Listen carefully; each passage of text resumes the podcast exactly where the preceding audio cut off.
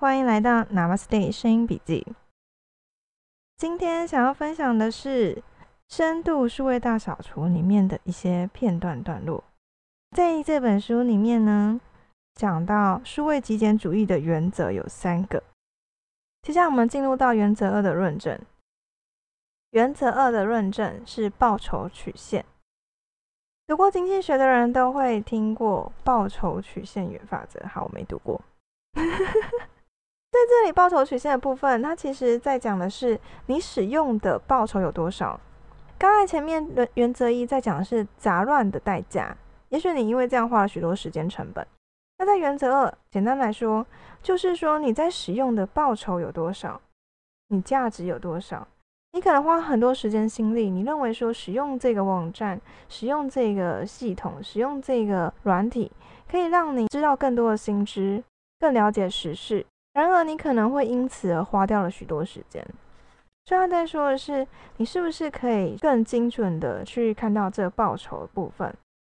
那在这里最吸引到我的是，他提到我们讲那些理论是没啥意义的嘛？我们可以看到真正的实际上来说可以做什么？像例如说 Netflix，大家很知道，在这样的一个嗯看电影啊、看影片的软体上面。你其实会有很多的，不管是你要追剧啊、追电影啊，很多可以选择的，让你看不完。因为这样子呢，可能就会开始破坏你的工作效率，可能减少了你的其他生活活动，就开始不满了。所以他就进一步的实验，他改善一个流程，做什么事？那流程呢，就是如果他要使用 Netflix，那他一定是跟朋友一起看的，这样子会比较节制。避免观看过度，那他就可以强化他重视的东西，就是他可能跟别人的交流啊，就是跟家人或是朋友一起看这样子，也就是他不再是一个独乐乐，而是众乐乐的一个活动。有人是另外一个方式，他们可能删除了手机上的 App，然后使用的是网际网络去使用那些 App。好啦，说起来，其实我是一个拖延很久很久以后才使用智慧型手机的人。当时甚至有非常多的朋友就会说：“你什么时候才有 Line？” 甚至说那时候在工作上也会就会问我有没有 Line，我都说没有，而且我理直气壮。我不认为没有 Line 是一件不好的事情，我也不认为没有智慧型手机是件不好的事情，因为我看到很多人就是因为有的 Line 有智慧型手机。无时无刻都要回讯息，然后工作上也是，就是 uncle 状态这样。以前大家要 uncle 都还有一个工作机，现在是每个人手上都是工作机，你永远都是 uncle 状态。魏晨说异化的工具整个渗透。浩说没有 line 比较好吗？哎，对，比较好。你知道到现在啊，我那时候 line 是怎么使用的？好说好啦，就是一个，就是没办法，好吧，那我就设个 Line。我那时候其实不太喜欢 Line，因为我觉得很麻烦，而且它占用手机记忆体，然后呢，资料会不见。我那时候习惯使用 Messenger，也就是 Facebook 的通讯软体，我觉得它很方便，就是说它可以直接存在网络上。然后存在网络上的话，就不会有所谓的占用记忆体的问题。虽然它也会啦，在读取的时候暂存会，但清空的话，就是你找你要找历史的讯息，可能就会比较麻烦，就是一个问题这样而已。但其实，在网页版上面这个问题，那 Line 的话，它是一个需要储存，把所有不管里面的任何的照片、影片、档案、留言、对话，全部都是。存在手机的容量当中，所以它其实占用手机容量非常大。你越使用 Line，它占用的就越多。当然，有人会定期去删除，可有时候就很麻烦。我那时候第一个会想到的事情是，其实这样子一个随时可能消失的，一方面我可能比较念旧啊，然后会希望可以把所有的记录记下来。所以像 Messenger 很方便，再久以前的，在 N 年前的对话，我都可以用搜寻功能找得出来。燕豪说没有，我会关勿扰。燕豪说你可以设定一个月记录。魏晨说我们工作团队默契是下班时间以后不用工作群组，除非有急事，很棒，真的很好，真的非常棒。只是像某些工作，例如像老师，现在家长无时无刻的 uncle，刚开始风行智慧型手机，然后使用 Line 这件事情之后，我其实尽量就是先不用，能不用就不用。就是我朋友说有贴图很可爱什么哦，然后呢，FB 的 Messenger 也有贴图，而且那个贴图免费，因为 Messenger 的贴图一直都是免费，从来没有收钱过。说你 Line 还要收钱，我觉得魏晨觉得那个图案也很可爱啊，因为我以前是这样子的。魏晨说，我学姐晚上十一点还要接家长焦虑的电话，隔天早上七点半还要导护，累死，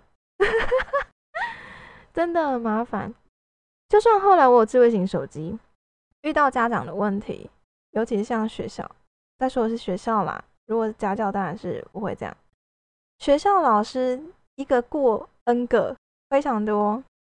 在这种情况之下，我通常因为我不是真正就是长久待在那儿，我不会留我的 line。嗯，那个时候我会觉得，其实没有 line 的话，生活会更轻松一些。然后所以不管朋友怎么样鼓吹，我都没用。我后来终于退让一下，就是使用电脑版的 Line。你真的是好啦，就跟我用 Facebook 一样，有电脑的时候我才使用嘛。电脑版的 Line 是有我电脑时候我才使用，所以我的 Line 设了之后呢，上面就写了一句话，就是急事请用手机联络。我说的是手机号码，我想说就不要给我打什么 Line，我接不到。到现在，我到了现在还是上面那句话，急事请用手机联络。虽然说现在其实我已经没有在管这件事，就是有很多人只有我的 Line，并没有我的手机号码。在这个时候，我其实就想说，好，现在已经无妨了，但是我还是一样，我没有想要把那句话改掉意思。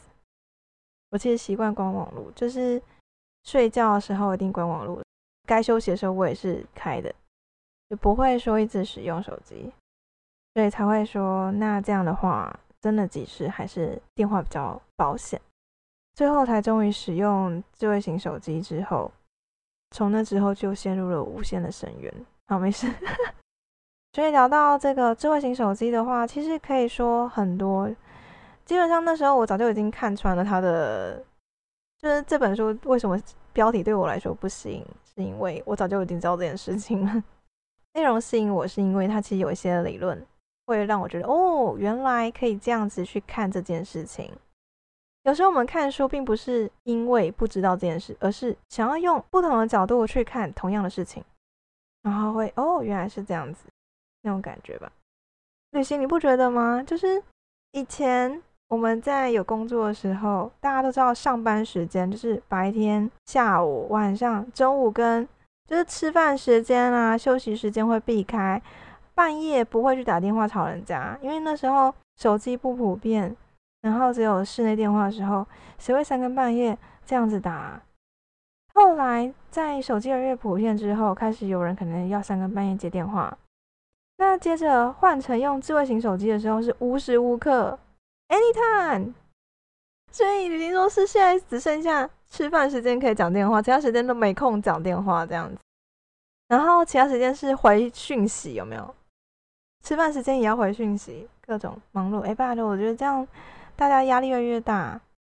这本书里面，我后面还有看到一些东西很棒，就是今天不会讲到关于说独处这件事。其实独处是可以让效率可以更好的，独处是可以让一些事情，你的脑袋是思绪是更好的。但可惜的是，现在大家几乎都是，就算周围没人，你还是有手机，你还是有其他数位的东西在影响你。好，我 ending 一下关于原则二，关于说你要去重新评估我们跟这些软体的关系，这是不是你真的有因为这样子得到一些收获吗？也或者是说，其实有很多东西是没有必要的，你是花了更多的时间，你到底是在利用工具，还是被工具利用？因为毕竟现在的所有的软体几乎都要设计成一个让你可以持续不断使用，花越多时间越好无法脱离越好的那种状态。所以你到底是被工具利用还是你在利用工具？这应该是我自己对原则二的总结。你要重新去思考关于这个东西你要去优化你要去优化你的流程。那今天就分享到这里感谢大家的参与跟聆听希望大家都有美好的一天。还没说完的咱们下回待续。